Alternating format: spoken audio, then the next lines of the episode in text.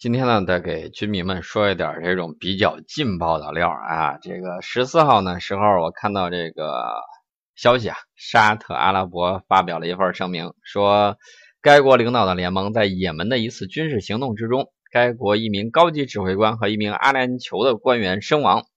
这个消息呢是在不断的发展，昨天呢在网上酝酿的就比较多，就是沙特为首的联军呢，在也门的沙特最后。最高军事指挥官阿勒苏哈尼准将啊，十四号在也门阵亡。那么阿联酋的军队在也门也有一名高级指挥官阿勒卡塔比上校同时阵亡。呃，经过也门当地媒体的报道说，胡塞武装在当地时间十四号上午的时候发射了一枚战术导弹，击中了沙特等国在也门的军事基地，造成了联军方面一百四十七人死亡。那么。到底是什么导弹如此大的威力呢？最开始啊，这个网友们就在这个网上就在想啊，到底是什么东西？呃，之前呢，BBC 就有一个报道说，胡塞武装使用了原点战术导弹打击了沙特驻也门的基地。呃，当时呢，我就去查了一下这个原点导弹，原点战术导弹，胡塞武装之前用过，也去炸过沙特，而且网上有这种照片啊。就是沙特空袭的时候，也曾经把这个胡塞武装的这种导弹给炸毁了。大家就很纳闷，说也门什么时候有这么大的大杀器了？这个比飞毛腿精度要高啊！其实呢，大家不太清楚，也门的上一任总统啊，他有一个铁哥们儿啊，就是这个也门的啊战术弹道导弹的这个领导。然后呢，他就率着。所有的官兵全部倒戈给了胡塞武装啊！他跟上任总统是铁哥们儿，这任总统他是反对的。他曾经使用过这种远点战术导弹打击沙特。那么这个远点战术导弹呢，是前苏联在上个世纪六十年代末期发展的一种地地战术导弹，导弹射程是七十公里，改进型的达到了一百二十公里。命中精度是原概率误差大概在十五到一百六十米，这个误差呃会相对来说会大一些。另外呢，它这个导弹呢也有主要的改进型号，有原点外形的，代号是九 K 七九杠幺，采用的是复杂的推进剂，射程增加到了一百二十公里。这个刚才我们提到，它的火力反应速度是有所提高的。然后很多网友就脑洞大开啊，说是不是这个圆点打的？呃，大家就觉得这个圆点这个精度太高了。你说沙特这么多人在那儿，到底是开什么军事会议的？我后来我一看，这个沙特这个哥们儿就是在这次战斗中的这种高级指挥官呢，被命中身亡的这个头一天跟也门的这个现总统啊已经流亡了，这个算是傀儡吧，跟他。还有这个亲切的交谈啊，估计大意可以给大家说一下，说这个总统肯定见了这个将军的准将，就说：“哎呀，将军，这个我们国家这个战斗啊，就全靠你了，你得好好干呐。”话音未落，第二天啊，一命归西。那么我们在判断说，这个远点战术导弹的这个原概率误差十五到一百六十米，这个东西需要多高的这种情报？支援配合才能够打得这么准，我们当时都觉得有点匪夷所思。那么最新的消息啊，告诉大家是今天胡塞武装啊，还有这个当地的这个一些消息来源，我们综合了一下，说他发射的是什么红旗二啊，红旗二这个军迷们都非常清楚，红旗二是我国的这个一个地空导弹，专门打高空的这种飞机的。这个射程呢接近二百公里，我指的是红旗二的这种改进型啊，它可以改成这种地地导弹。战斗部呢有二百五十公斤，也就是说装药啊能装二百五十公斤，这个至少是 TNT 吧，它装这个效果比较好。这个中国的红旗二改型的地对地导弹呢，曾经卖给伊朗过，代号呢是 M 七。那么大家联系一下，也门跟伊朗啊关系是比较近的，也门这个可能是用伊朗的技术。或者实体导弹支援的山寨版的 M 七啊，大家都知道，我们卖的时候那是正正当当的这种军贸往来。但是呢，你你不能阻挡说这个有人在山寨你这个东西，对吧？啊，伊朗给山寨了，山寨完了之后呢，就改成了一个战术地地导弹啊，这个代号非常复杂。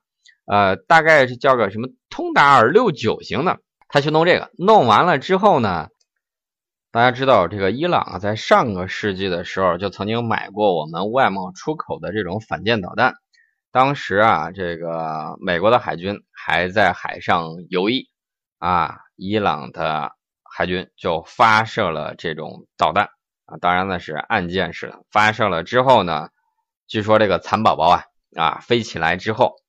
美国一看大惊失色啊，赶紧进行电磁干扰啊！但是他忘了一点，这个我们的威力啊，一向是丧心病狂，威力巨大，怎么办呢？他有一个程序，他就是如果说他丢失了目标之后，他会重新的去找这种个儿大的去挑，一锁定锁定旁边一条游轮，几十万吨的游轮，一发就把它给撂沉了。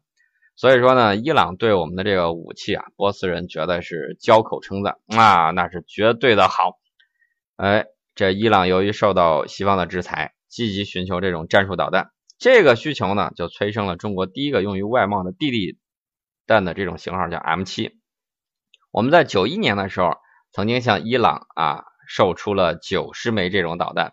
伊朗引进这个之后，就马上组织国内的这种工厂进行仿制，仿制之后，这个山寨版就叫通纳尔六九。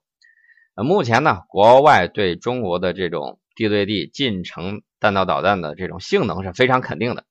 国外比较权威的这种啊网站资料都非常肯定，说这个 M 七近程地地战术导弹的这个射程啊，一百八十公里。投射的重量达到了五百公斤，我们指的是投射重量啊，跟我们刚才提到的这个战斗部的重量二百五十公斤啊是不一样的。那么我们退役的这种红旗二地空导弹呢，生产过上万发，早期型号成本很低啊，据他们估计大概只有十八万元人民币。呃，这个型号的改装啊，对我们大量的不适合现代防空作战、老化面临退役的这种防空导弹是很好的这种废物利用。改装之后呢，确实是潜力非常巨大，费效比也非常的好。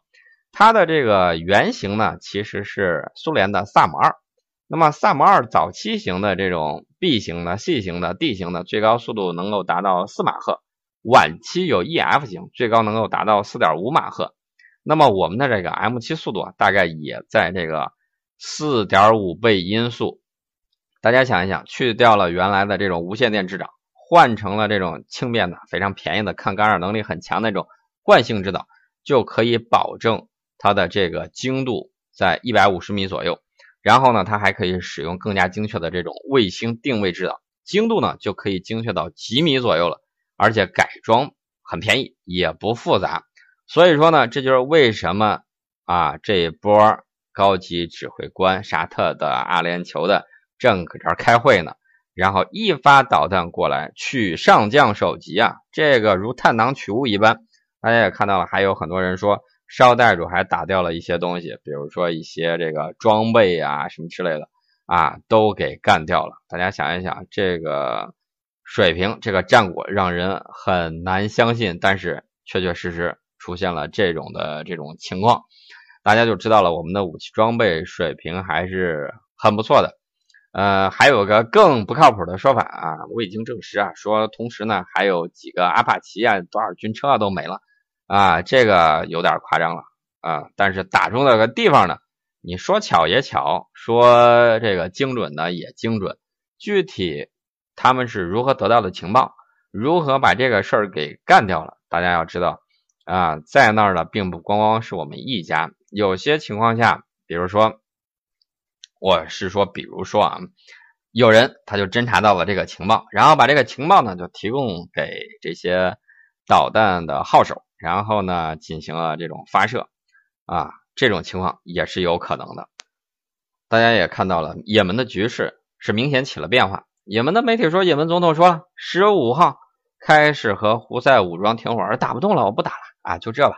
呃，他也害怕呀。头一天还跟这个沙特的将军正在这亲切交谈呢，说这个复国之日，权杖将军呐，话音未落，将军已经一命呜呼了。这谁心里头不怕呢？谁也得防着呀。下一颗导弹什么时候会打到我自己头上呢？这个也门的总统啊，哈迪就说啊，十五号中午十二点就开始停火。这个发言人呢也没有透露更多的细节。呃，联合国也门特使呢啊，在之前啊说过，说也门的各方啊，打算十五号去瑞士好好谈一谈，呃，争取呢能够达成一项全面和永久的这种停火协议。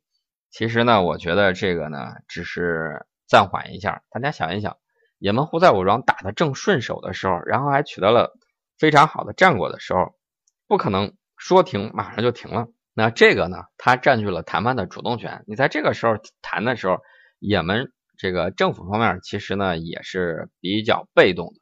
那么这个比较被动，再加上这个沙特，我们之前呢听到有很多的这种消息，也有传闻。大家要记住一点。战争之中呢，会有非常多的谣言，有故意制造出来的，而且是专业的这种情报机构针对人的心理制造出来的这个谣言。这个谣言呢，在经过媒体的这种放大，经过媒体的这种层层的转述，极有可能出现什么情况？极有可能就会出现谣言的谣言。在这个时候呢，就需要大家提高这种甄别能力。